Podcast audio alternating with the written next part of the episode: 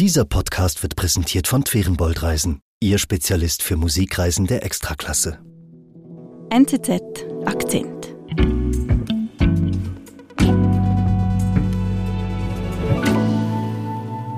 In 1983, as a young man, I went to Italy for the first time in my life. Das ist der Erfinder und Chef von Starbucks, Howard Schultz. And I discovered the Italian coffee bar, In diesem Video erzählt er von seiner Liebe zu Italien. Er spricht davon, dass er in seinem früheren Leben eigentlich wahrscheinlich Italiener gewesen sein musste. Er spricht von einem Erweckungserlebnis Italy for me is so central to my life und vom Land, das ihn und seine Kaffeekultur inspiriert habe. experience in 1983 changed my life and the course of history for Starbucks. In dem Video preist er eine neue Innovation an, den sogenannten Oleato. Das ist ein Kaffee, eine Mischung aus Olivenöl und Kaffee. Also Olivenöl im Kaffee.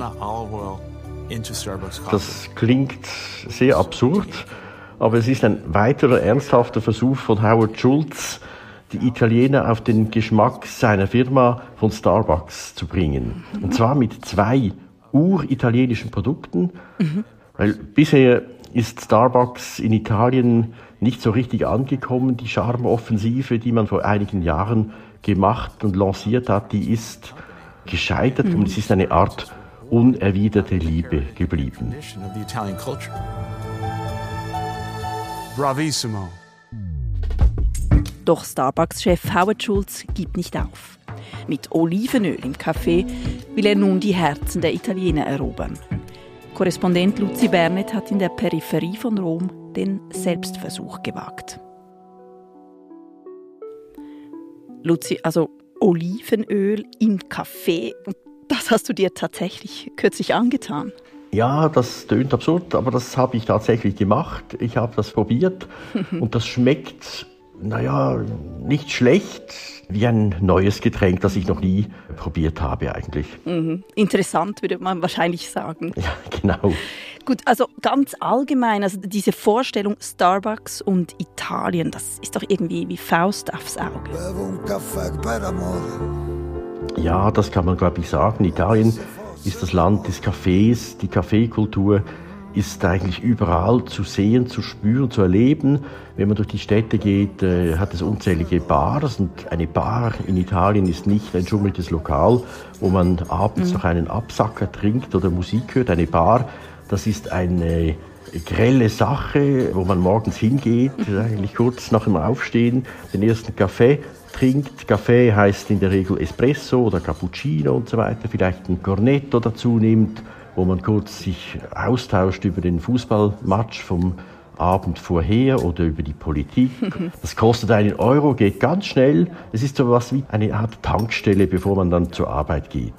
Starbucks ist irgendwie ganz anders. Es gibt diese riesigen Papp- oder Plastikbecher.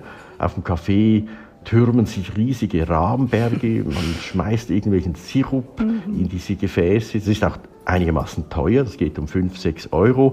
Also der Unterschied zwischen einer Bar in einer italienischen Stadt oder einer Starbucks-Filiale, wie man sie kennt, ist groß und deshalb ist es auch nie richtig angekommen, nicht auf Gegenliebe gestoßen in Italien. Sehr, sehr zum Leidwesen von Howard Schultz, dem Gründer und Erfinder von Starbucks. Und wie beginnt denn diese einseitige Liebesbeziehung von Howard Schulz in Italien? Ja, wir gehen zurück in die 80er Jahre. Howard Schultz ist ein junger Mann aus New York. Er ist Marketingchef von Starbucks, einer Firma, die damals nur Kaffee, Bohnen und Maschinen verkauft, aber noch keinen Kaffee. Howard Schultz reist dann 1983 nach Italien, nach Mailand. Er will sich inspirieren lassen. Er schlendert durch diese Gassen der Stadt, besucht die Kaffeebars. Er trinkt den Kaffee mit der Crema obendrauf.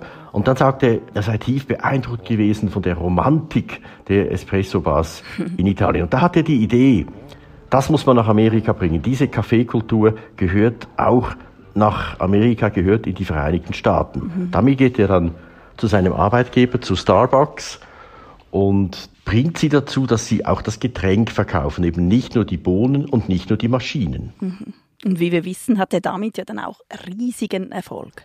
Ja, absolut. Äh, Schulz übernimmt Starbucks 1987 und führt die Firma zum Erfolg, zu einem tatsächlich brechenden Erfolg. Äh, mhm. Hat, mittlerweile hat die Firma über 30.000 Filialen weltweit, ist in 80 Ländern präsent. Es gibt eigentlich keine Großstadt auf der Welt ohne eine Starbucks-Filiale mitten im Zentrum, außer in Italien. Also ausgerechnet dort, wo er seine Vision hatte, gibt es keine Starbucks-Filialen. Warum unternimmt Howard Schulz denn nichts? Hat er denn keinen Plan für Italien? Der hat sich Zeit gelassen. Er weiß, dass in Italien die Kaffeekultur sehr stark äh, verankert ist, dass die Leute auch sich äh, das einbilden in Italien auf den Kaffee. Er hat Respekt vor dem italienischen Markt, lässt sich Zeit, aber dann fasst er Mut gewissermaßen und er hat Großes vor. Er möchte in Italien 300 Filialen aufbauen. Okay, und wo fängt er da an? Er fängt spät an. 2018 wird die erste Filiale von Starbucks in Mailand eröffnet. Okay, da hat er sich wirklich sehr viel Zeit gelassen. Genau. Das sind dann doch etwa 30 Jahre später, als er dieses Geschäft in Mailand eröffnet. Das ist nicht eigentlich so eine 0815-Filiale, das ist richtig was Großes in einem historischen Gebäude, mhm. mitten im Stadtzentrum. Es sind hohe Räume, äh, schöne Böden. Er hat sogar eine eigene Kaffeerösterei eingerichtet. Also das ist doch eine größere Sache mhm. und äh, wurde auch dann groß inszeniert. Es gibt ein Werbevideo, wo dann Howard Schulz erklärt, was er damit äh, beabsichtigt, warum die Filiale eben so ist, wie sie ist. Mhm. I never really thought we were ready all these years to open in Italy. Gleichzeitig gibt er sich aber bescheiden und betont, dass er die Italiener nicht etwa belehren möchte, ihnen nicht zeigen möchte, wie man Kaffee macht. Das wüssten sie selber schon gut genug. We are not coming here to teach the Italians how to make coffee. No, not at all. Aber er möchte doch seine Wertschätzung gegenüber der italienischen Kaffeekultur ausdrücken. Und funktioniert das? Sehr zögerlich funktioniert es. Immerhin, es gibt mittlerweile etwa 20 Filialen in Italien. Das ist doch weniger, als er ursprünglich geplant hat. Also es ist weit, weit entfernt von seinem Ziel. Du hast vorhin 300 Filialen genannt. In der Tat, das ist weit davon entfernt und es gibt wahrscheinlich mehrere Gründe dafür.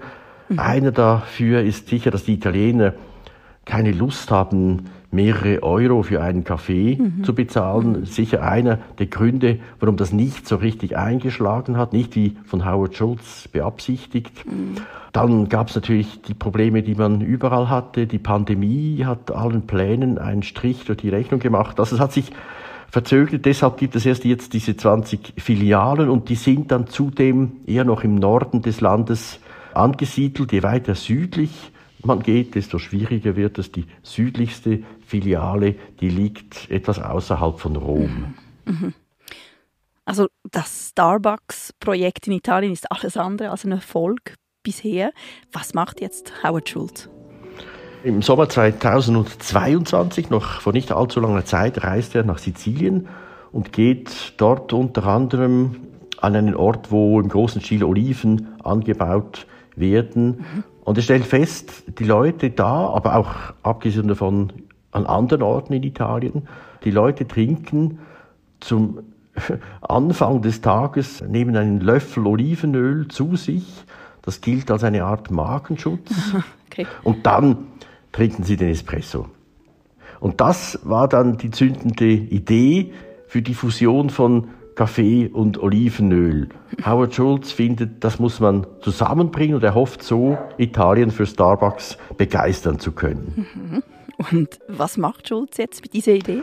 Ja, geht wieder zurück in die USA und macht sich daran, aus diesen beiden Bestandteilen ein Produkt zu entwickeln. Und dann wird getüftelt, nicht? In den Starbucks Labors in Seattle sind die Tüftler am Werk, die Laboranten und versuchen eine Rezeptur herauszufinden, die dann eben zum Kaffee passt. Es geht darum herauszufinden, unter anderem natürlich, dass nicht einfach am Schluss ein Fettauge auf dem Kaffee schwimmt, sondern dass das am Schluss ein schönes rundes Getränk gibt, wo das richtige Verhältnis der beiden Bestandteile dann eben funktioniert und das auch einigermaßen geschmackvoll ist. Mhm. Weil das wäre ja dann doch abschreckend, wenn ich meinen Espresso trinke und ein Fettauge mich anschaut. Ja, eine furchtbare Vorstellung, eine tatsächlich eine furchtbare Vorstellung. Und dann tatsächlich im Februar, jetzt in diesem Februar des Jahres 2023 ist es soweit. Mhm. Der Oleato, so heißt dieser Kaffee oder dieses Getränk, kommt in die Starbucks-Filialen in Italien und mit einer Werbeoffensive wird das neue Produkt bekannt gemacht. Howard Schulz persönlich reist an und preist diesen Olivenöl-Kaffee natürlich in den höchsten Tönen. Alchemy, the extraordinary unbelievable opportunity to infuse Pratana olive oil into Starbucks coffee. We were so taken with the Wir sind gleich zurück. Erleben Sie mit Ferienboldreisen die schönsten Städte und Konzerthäuser mit Weltklasse-Akustik. Wir bringen Sie bequem an die besten Adressen. In die Elbphilharmonie in Hamburg, in die Scala di Milano oder Semper Oper in Dresden. Denn hier entfalten sich große Kompositionen am eindrücklichsten. Gänsehautmomente inklusive. Twerenbold-Reisen, Ihr Spezialist für Musikreisen der Extraklasse.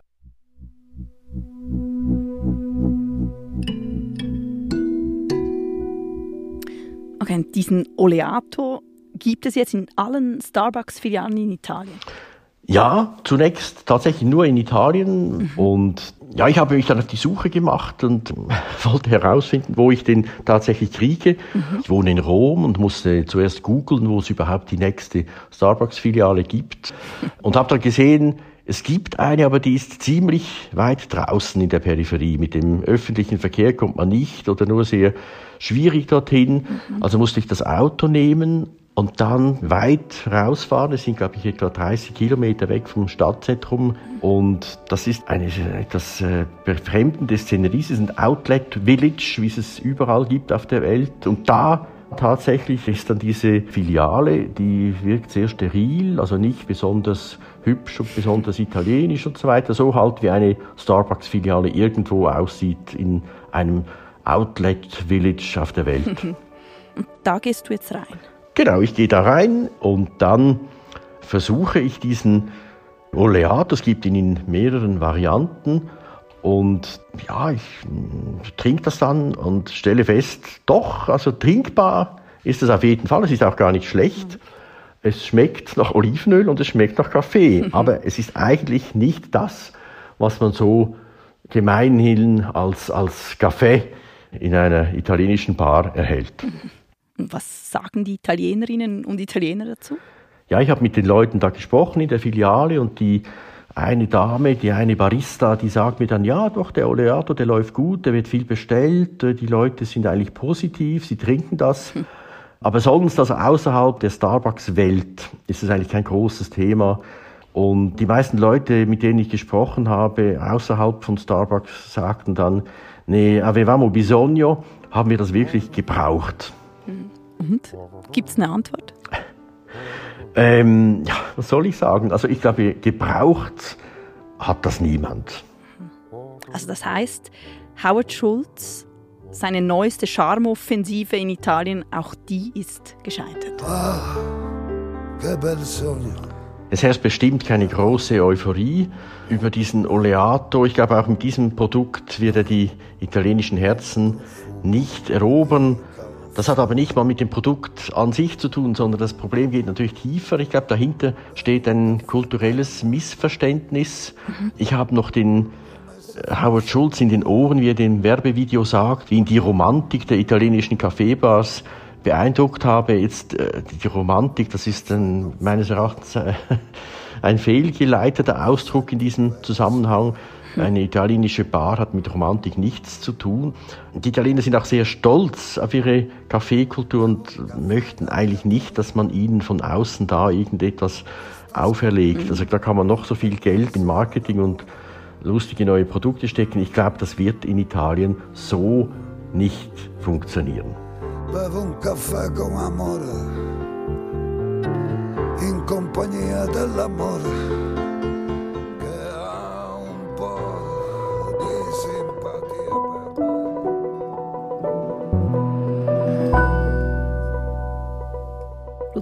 Ich höre eine gewisse Skepsis raus. Das heißt, dich wird man weiterhin in einer neongrellen kleinen Sportbar um die Ecke in Rom antreffen. So ist es ganz genau. Ich gehe meinen Kaffee jeden Morgen in der Bar Amore in der Römer Innenstadt trinken. Schöner Name.